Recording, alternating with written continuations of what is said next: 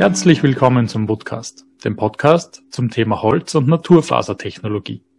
Mein Name ist Max und ich bin Universitätsassistent am Institut für Holztechnologie und nachwachsende Rohstoffe an der Universität für Bodenkultur in Wien. Im Podcast bekommt ihr einen Einblick in das Studium der Holz- und Naturfasertechnologie sowie den beruflichen Möglichkeiten nach dem Studium. Außerdem präsentiere ich euch zusammen mit Fachexpertinnen und Fachexperten aktuelle Forschungsschwerpunkte sowie Grundlagen aus dem Bereich der Holz- und Naturfasertechnologie. Ich wünsche viel Spaß beim Zuhören.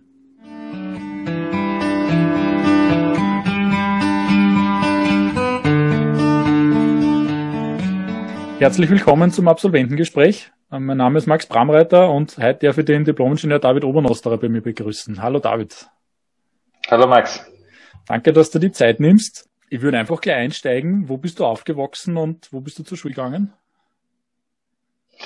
Ich bin 1992 äh, in Klagenfurt geboren und bin dort eigentlich bis zur Matura in die Schule gegangen und habe zum Schluss die ähm, höhere Lehr- und Forstwirtschaftliche Schule Bitzelstetten besucht und vor mittlerweile schon zehn Jahren maturiert. Und wie hast du deinen Weg zum Holz gefunden? Mein Weg zum Holz habe ich eigentlich durch einen, durch einen ganz großen Zufall gefunden. Ja, also es war grundsätzlich für mich immer schon ein spannendes Material. Ich war im, im Sommer immer mit meiner Oma im Lesachtal, das ist ein, in ein Kärntner Hochgebirgstal. Und da gibt es sehr viel, sehr viel Wald und, und wir haben oben immer in einem alten Bauernhaus gewohnt, wo meine Oma aufgewachsen ist. Das ist ein Holzhaus über 300 Jahre alt und ich habe das eigentlich immer spannend gefunden, dass eigentlich ein so, so ein einfaches Holzhaus doch so lang halten kann, dass das so gut funktionieren kann und dass, dass das wirklich auch, also da oben gibt's oft drei, vier Meter Schnee und das hat überhaupt keine Probleme gegeben. Wirklich dann zum Holz gekommen bin ich eigentlich durch einen ganz großen Zufall. Wir, wir sind damals von der, von der Schule, von der landwirtschaftlichen Schule ähm, nach Wien gefahren. Das ist natürlich naheliegend, dass man, wenn man studieren will, dann auf die BOKU geht und haben uns natürlich dann die BOKU einmal angeschaut, die Studien angeschaut. Und ein paar Studienkollegen wollten was anderes studieren wie ich und haben sich dann noch eine Vorlesung, so eine Probevorlesung angehört und ich habe mir gedacht, ach, ich hätte doch noch kurz Zeit, was mache ich? Ja, und dann habe ich so auf den, auf den Plan, den man da kriegt, draufgeschaut und da habe ich gedacht, aha, ja, Holz, klingt eigentlich ganz spannend, ach, ich setze mir einmal ein in die Vorlesung. Ja. Und das war eigentlich der Moment, wie ich wirklich zum, zum ganzen Studium gekommen bin und habe dann dort eigentlich, eigentlich erst den ersten Berührungspunkt dann wirklich mit dem Studium und der Ausbildung gehabt. Und von da ist es dann ganz schnell gegangen. Die Vorlesung damals hat mich so interessiert und dass ich mich dann weiter damit beschäftigt habe und ja, bis heute dabei geblieben bin und bis jetzt nie bereut habe. Wenn ich da gleich einhaken darf, du hast gesagt, der Vorlesung, wer hat die gehalten? Kannst du dich an das erinnern? Professor Hirsch, wenn ich mich richtig erinnere, der hat allgemeine Vorlesungen gehalten, eben über das Studium, was man da so lernt, was man da so macht. Und das war eigentlich, das war eben wie mir aus einem Tag der offenen Tür, hat so eine Überblicksvorlesung. Mhm, mh. Wir haben dann gemeinsam zum Studieren angefangen im Wintersemester 2012 war das dann. Mhm. Und wir haben, glaube ich, gemeinsam das erstsemestrige Tutorium besucht. Kann das sein? Nein, Warst du nein, da nicht da dabei? War, nein, da war ich nicht dabei. Da habe ich weil ich gerade erst frisch in der Wohnung war, äh, glaube ich, die Wohnung noch fertig ausmalen müssen und alles fertig aufbauen, weil ich gerade erst vorher nach Wien gezogen bin und vorher den ganzen Sommer äh, eine Rucksacktour durch Finnland gemacht habe und dann war das relativ kurzfristig, das zwei Tage des Studiums noch nutzen habe müssen. Ich kann mich eben noch erinnern, für die Erstsemestrigen war das, war das halt super interessant, weil die halt gleich in der ersten Woche einmal Betriebe besichtigen haben dürfen. Und Vielleicht finde ich dann noch jemand anderen, der mir ein paar Impressionen von dem erzählen kann. Aber kannst du dann an die erste Vorlesung erinnern, die du besucht hast? An die erste Vorlesung selber jetzt nicht, aber halt doch an die erste Zeit. Ähm, weil ich Uni eigentlich immer eher mit, mit so großen Hörsälen assoziiert hätte, wo hunderte Leute drin sitzen. Niemand, niemand kennt jemanden anderen. Es ist alles total anonym. Und dann bin ich in die Seminarräume gekommen, in die wir das Studium gehabt haben oder die, die Vorlesungen gehabt haben und dann war das eigentlich eher eine größere Schulklasse. Da habe ich das eigentlich dann richtig toll gefunden, weil es dadurch, dass es eben kein so ein Riesenstudium, so ein offenes Studium ist, es halt doch sehr leicht fällt, da Leute kennenzulernen und, und Studienkollegen zu finden, mit denen man sich dann austauschen kann und das eigentlich dann doch ein sehr persönlicher Umgang ist im Studium. Das ist mir da halt gerade am, am Anfang aufgefallen, weil es eigentlich entgegen den Erwartungen war, wie ich mir halt ein Studium vorgestellt hätte.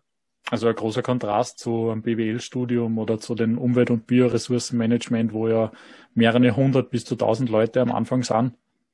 Man, hast du das auch so gesehen? Also, ich weiß nicht, was du vorher vorgestellt hast, dass du vielleicht da schon die eh eher in die Richtung das gedacht, dass es so sein wird. Also, ich muss sagen, bei mir war es so, durch den Hintergrund mit, mit der HTL Kuchel und dort sind ja doch der ein oder andere Lehrer auch Holztechnologie-Absolventen und die waren halt immer schon sehr davon überzeugt, dass das ein guter logischer nächster Schritt ist und die haben natürlich gewusst, dass das nicht das, das Massenstudium schlechthin ist. Also ich kann mich erinnern, der, der Herbert Güttler zum Beispiel hat gesagt, ja, sie waren irgendwo zwischen zwei und drei Personen in den, in den Vorlesungen.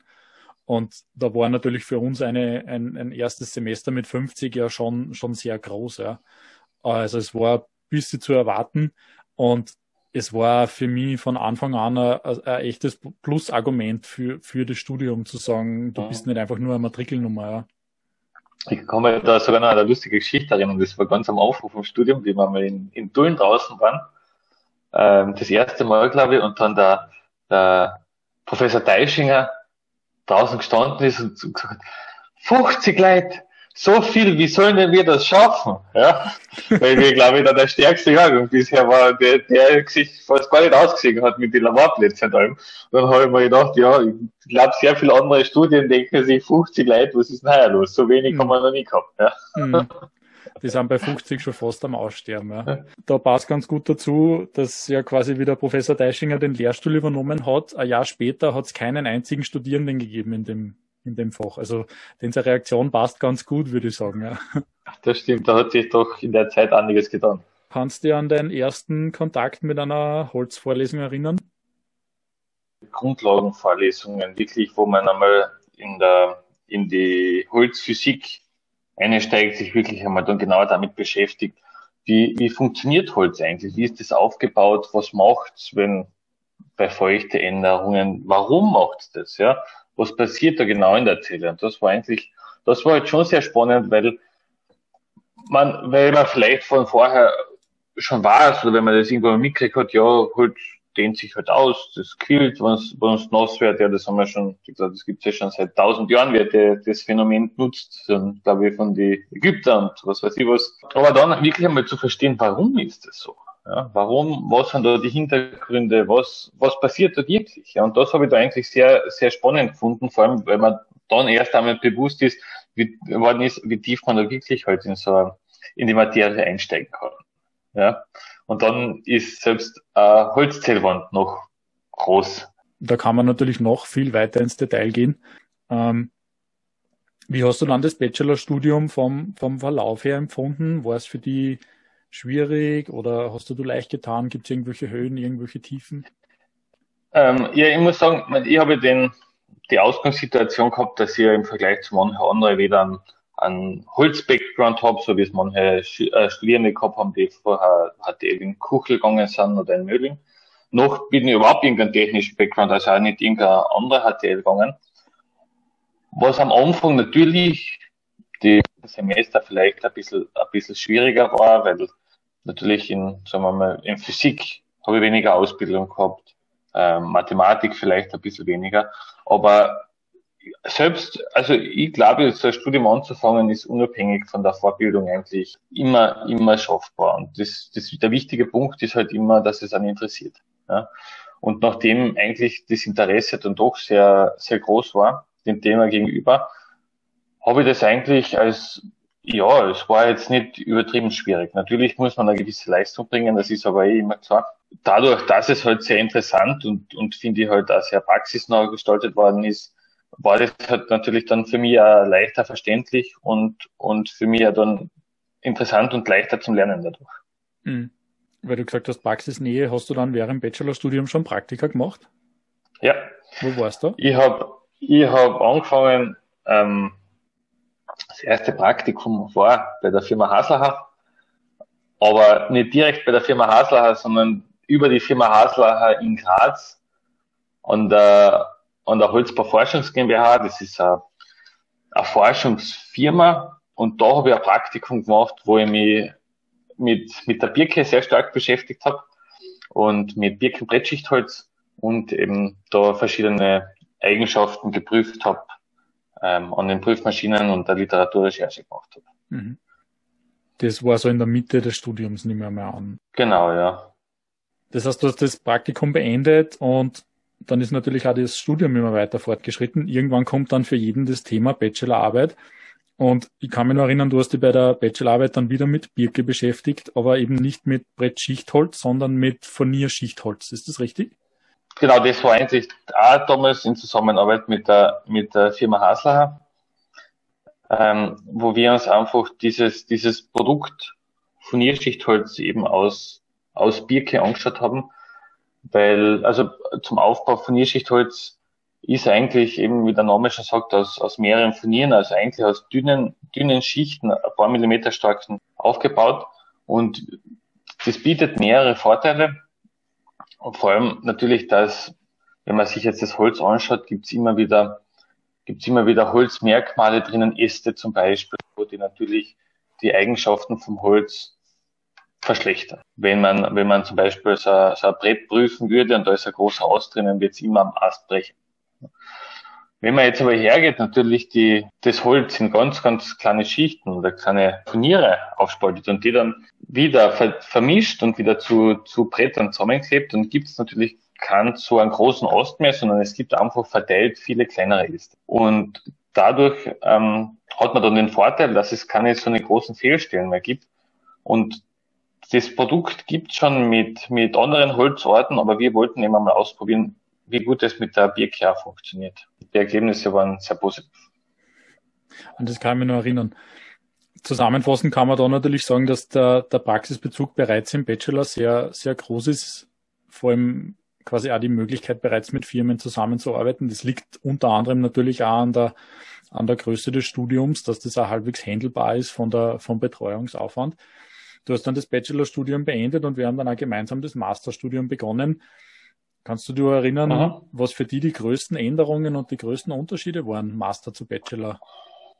Also ich finde, ich finde die sicher eine der größten Änderungen war, dass man im, im Master ein bisschen flexibler war. Also im Bachelor ist doch sehr genau vorgegeben, was die, was die einzelnen Lehrveranstaltungen sind. Ähm, ist dann natürlich auch genau eingeteilt, in was für ein Semester man was machen sollte, damit sich das alles schön ausgeht. Und im Master ist dann natürlich da ist noch einmal die nächste Aufgabe, dass man sich das eigentlich selber organisieren muss. Man muss sich selber überlegen, was interessiert dann, was muss ich alles machen, ähm, wann mache ich was.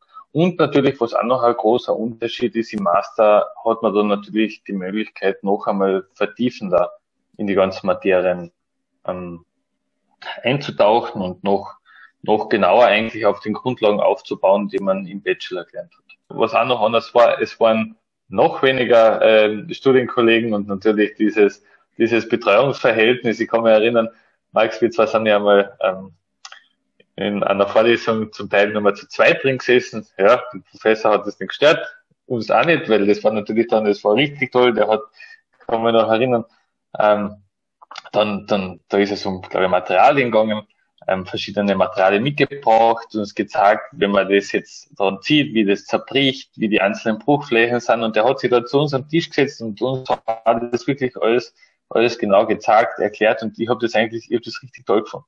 Ja, weil ich, ich glaube, so, so ein Betreuungsverhältnis, ja, dass ein Professor zwei Studierenden etwas so genau erklärt, das ist etwas sehr, sehr Seltenes und da kann man wirklich sehr, sehr viel mitnehmen kann mich noch erinnern, das war, glaube ich, Werkstoffe bei Professor Meyer. Genau, ja.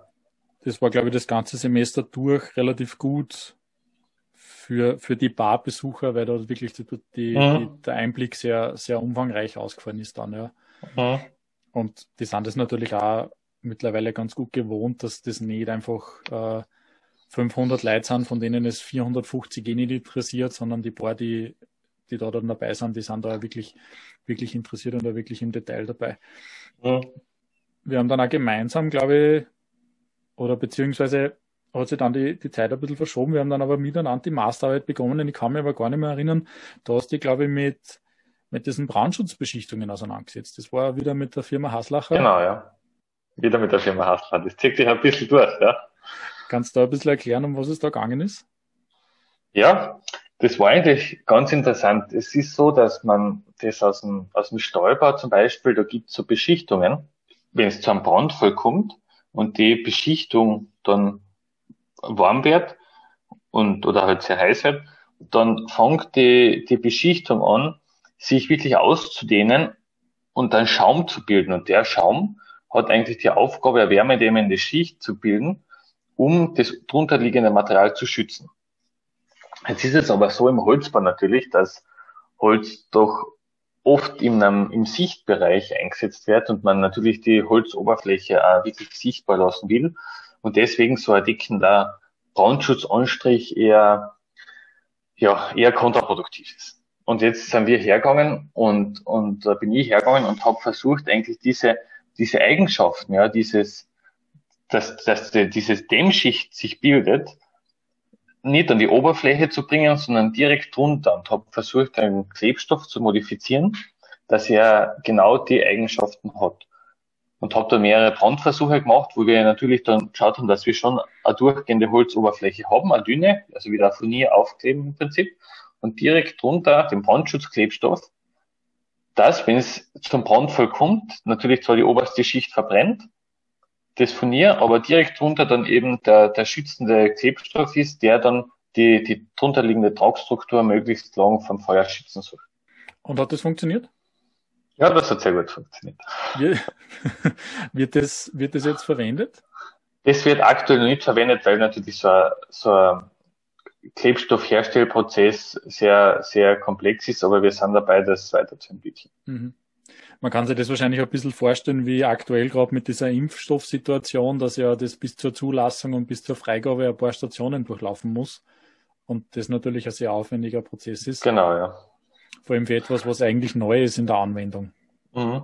Nur ist halt gerade das Brandschutzthema halt da wirklich ein sehr, ein sehr heikles Thema, weil jeder, der an, der an, an Holz denkt und an Feuer, der denkt meistens an ein Lagerfeuer, ja, und deswegen hat, hat Holz da eigentlich kein, kein sehr gutes Standing, obwohl gerade Holz, gerade Holz im Brandfall eigentlich wirklich, wirklich eines der berechenbarsten Materialien ist. Also, mhm.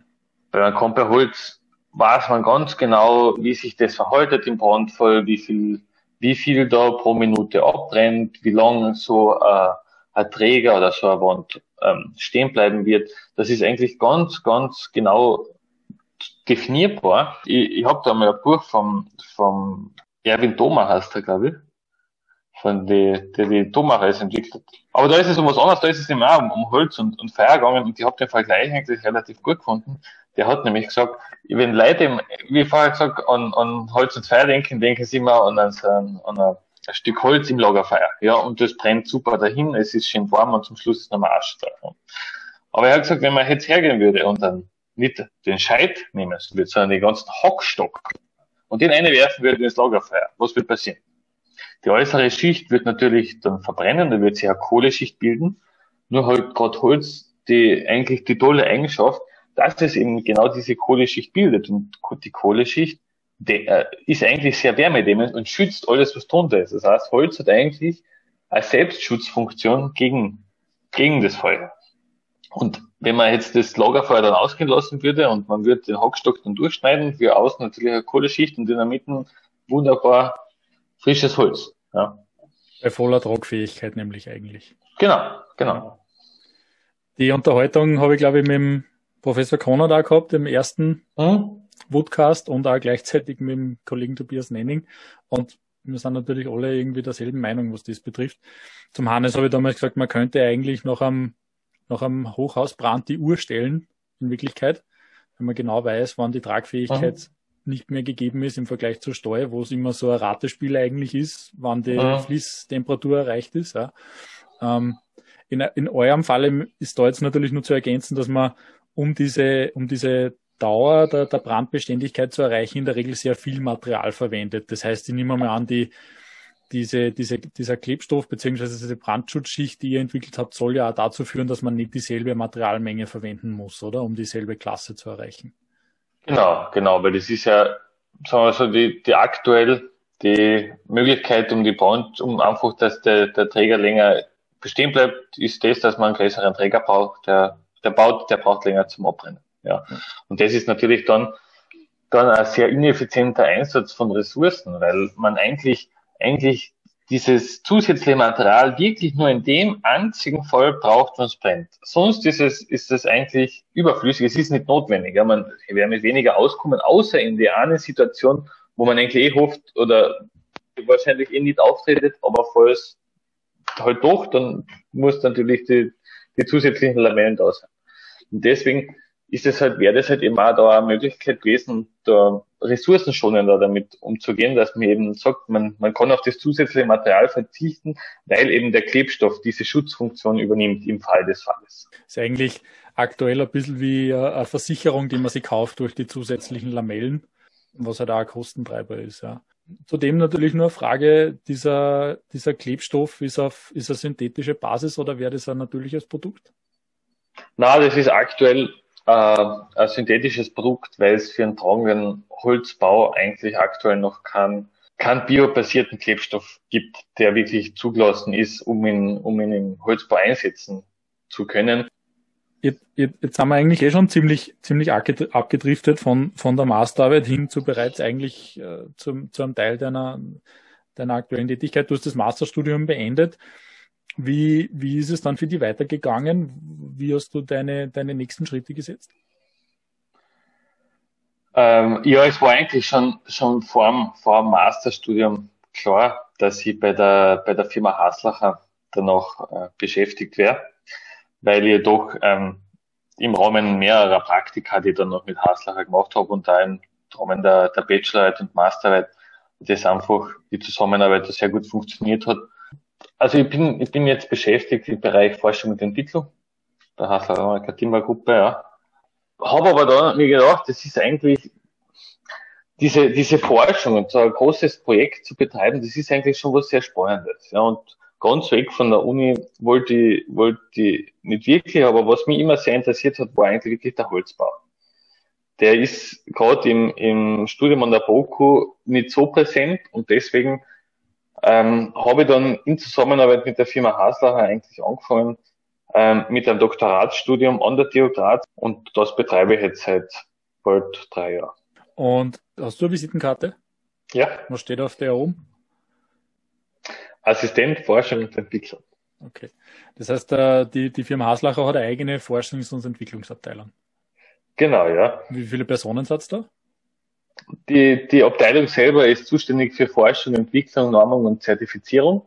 Wir sind zu dritt und ein Kollege betreibt eben den Bereich Normung und Zertifizierung und mein, mein Chef und ich eben Forschung und Entwicklung. Wir betreuen da eigentlich über die ganze, über die ganze Haslacher Gruppe äh, alle Forschungsthemen, Optimierungsthemen, bei alle Produkte, die wir so haben. Mhm. Also es ist ein sehr vielfältiges Betätigungsfeld. Mhm. Womit beschäftigt Sie die, die, die Haslacher Gruppe, abgesehen vom, von Holzbauprodukten? Abgesehen von Holzbauprodukten, ähm, also wir stellen natürlich ähm, Brettschichtholz her, sind einer der größten Produzenten weltweit. Ähm, zusätzlich noch Brettsperrholz. Dann haben wir eben gerade für, für den Holzbaubereich noch ähm, Konstruktionsvollholz, und, und Hobelborn, die wir da vertreiben. Und natürlich, das ist eher weniger, weniger Holzbaulastig Pellets und Verpackungslösungen, also Paletten, mhm. Sonder, Sonderpaletten. Haben wir noch ein Werk in Slowenien, wo wir Schallungsplatten produzieren. Also ist ja eine umfangreiche Möglichkeit schon. Mhm. Du hast gesagt, du beschäftigst dich in der gesamten Gruppe mit der Optimierung und Forschung. Womit beschäftigst du dich in deiner Dissertation? Dissertation haben wir eigentlich das aus die, aus die Praktika und aus der Bachelorarbeit weitergeführt. Und in meiner Dissertation beschäftige ich mich jetzt Brettschichtholz aus Birke. Aber wir wollen eben noch einen Schritt weitergehen. Erstens einmal beschäftigen wir uns damit, wie wir die, wie wir die Lamellen noch optimieren können, also die einzelnen Bretter, was da für Möglichkeiten gibt, weil, weil die Birke doch in der Verarbeitung ein paar, ein paar Schwierigkeiten aufweist. Das ist es sind zum Beispiel die Birkenstämme relativ also einen geringen Durchmesser und damit ist es natürlich sehr schwierig, ähm, große Brettdimensionen da auszuschneiden. Ähm, die Trocknung ist sehr komplex, die Sortierung ist sehr schwierig, weil, weil es einfach einige, einige Holzmerkmale gibt, die sich zwar sehr negativ auf die Eigenschaften auswirken, aber die sehr schwer zu detektieren sind. Und deswegen sind wir dabei, eigentlich eine neue Lamelle zu entwickeln. Ähm, dadurch, dass wir die, die vorhandenen Fehler versuchen, mehr in der Lamelle zu verteilen, eigentlich ein viel homogeneres Produkt kriegen. Und auch das Brettschichtholz an sich wollen wir noch ein bisschen weiterentwickeln, nämlich indem wir das nicht nur als reinen Birkenträger aufbauen, sondern eigentlich mehrere Holzarten im Träger kombinieren, dass wir ähm, im, im Träger der, der mittlere Bereich zum Beispiel aus Fichte ist und die äußeren Bereiche, die, die natürlich beim Birketräger stärker belastet werden, dass die aus der, aus der Birke sind, die weit höhere mechanische Eigenschaften hat, mhm. wie, die, wie die Fichte. Weil halt da auch das Ziel ist, dass wir die, die Birke in den Bereichen einsetzen, wo sie wirklich notwendig ist, ja, da wo, wo wirklich hohe Spannungen auftreten und in den Bereichen, wo natürlich dann das, das nicht so der Fall ist, wir da die Fichte einsetzen, um nicht natürlich den, den ganzen Träger aus dem teureren und, und besseren Material Birke machen zu müssen. Und da gehören natürlich dann noch einige, einige Punkte dazu. Man muss natürlich einmal die Birke selber sich anschauen, charakterisieren, wie sind die Eigenschaften davon, wie kann ich die Holzarten miteinander verkleben, wie kann ich, wie kann ich die Lamellen miteinander verbinden. Da sind halt dann wirklich einige Punkte, die dafür wichtig sind, dass das ganze Projekt funktioniert.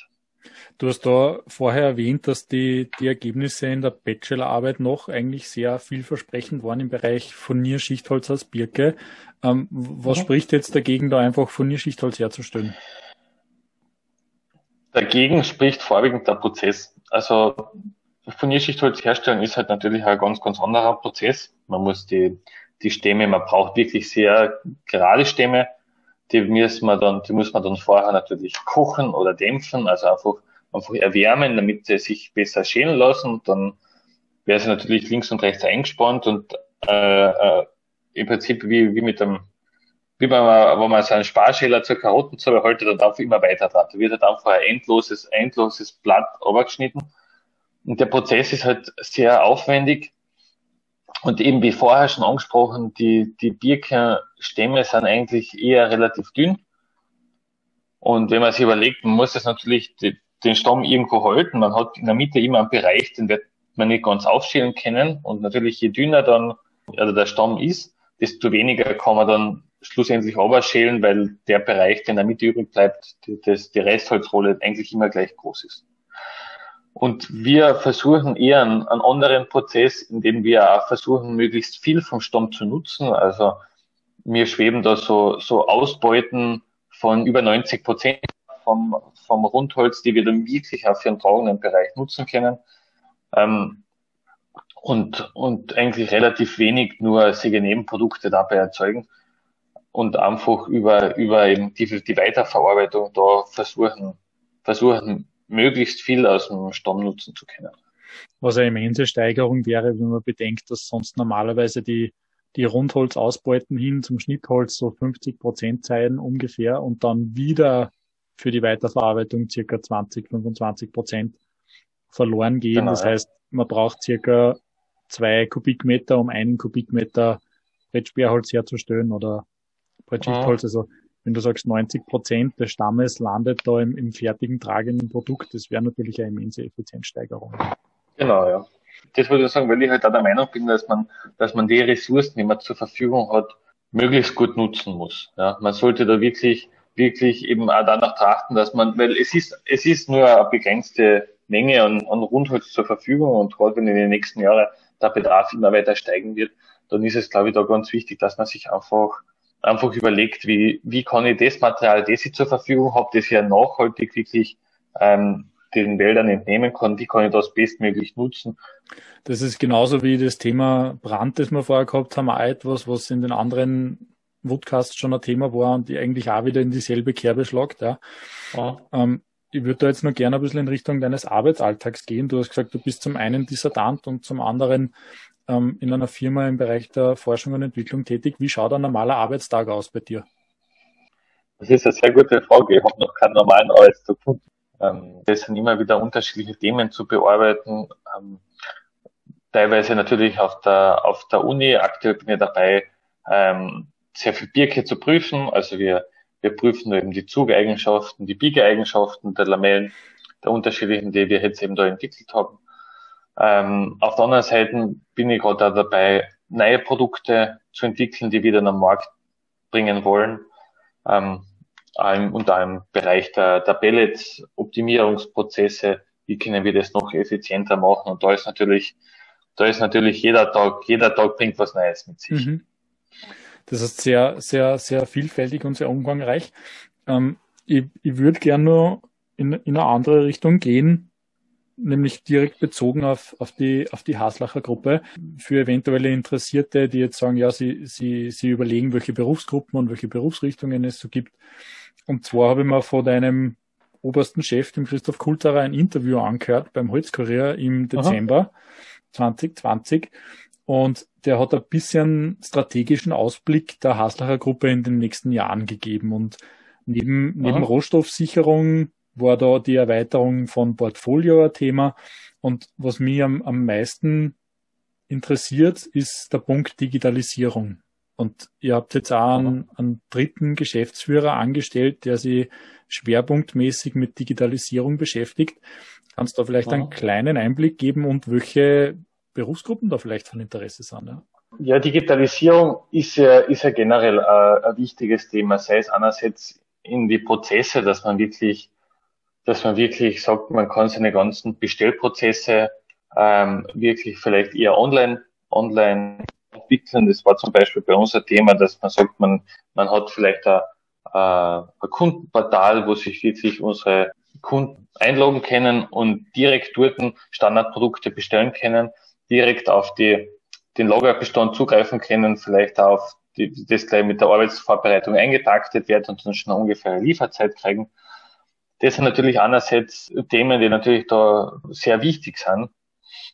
Und andererseits gibt es auch einen wichtigen Punkt, glaube ich, dass man einfach versucht, seine Prozesse besser verstehen zu lernen. Ja, also wir haben da auch schon Überlegungen, wie man zum Beispiel in, in der Produktion gewisse Parameter besser messen kann, um einfach seine Produktion, Pressen zum Beispiel, noch, noch optimierter betreiben zu können, dass man einfach noch wirklich mehr Output bringt.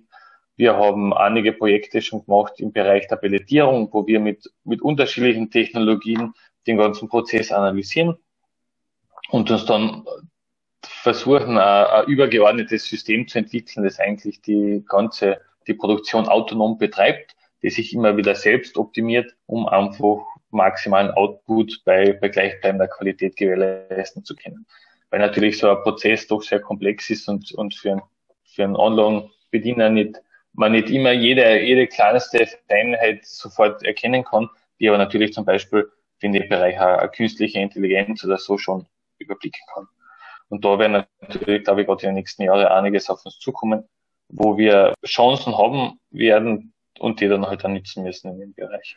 Also ihr, ihr geht in die Richtung, eure Prozesse digital abzubilden. Also da gibt's ja auf der BOKO Bemühungen dazu mit dem neuen Projekt vom Dr. Müller im Bereich äh, Automobilprozesstechnik und halt die, die, die, digitalen Zwillinge, also genauso die, die Weiterentwicklung Industrie 4.0 und eigentlich dann auch schon 5.0. Du hast gesagt, Online-Bestellportal, gibt's dann sowas wie ein Haslacher Prime? Der Begriff Amazon der Holzindustrie ist durchaus einmal gefallen. Okay, ja. Seht ihr hier da als, als Themenführer und Innovationsgeber? Natürlich, ja. Also wir sind im, im Bereich der Innovation natürlich immer, immer ganz vorn dabei.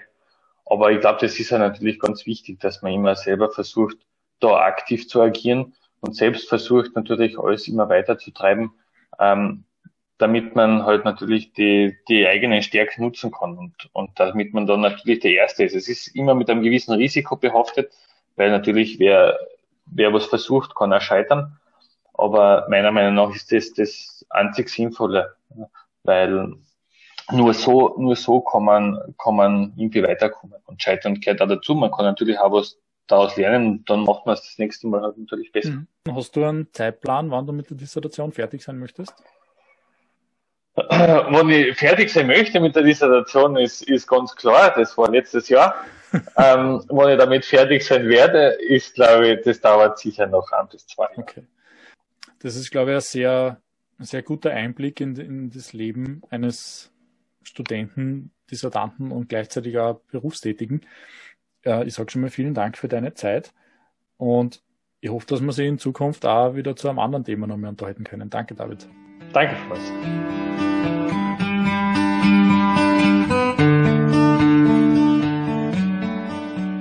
Vielen Dank fürs Zuhören. Weitere Informationen und meine E-Mail-Adresse findet ihr in der Beschreibung oder unter www.boku.ac.at. Falls ihr immer schon etwas Bestimmtes rund um das Thema Holz oder Naturfasern wissen wolltet, dann schreibt mir einfach. Nächstes Monat gibt es wieder einen neuen spannenden Einblick, abonniert den Kanal und seid stolz auf Holz.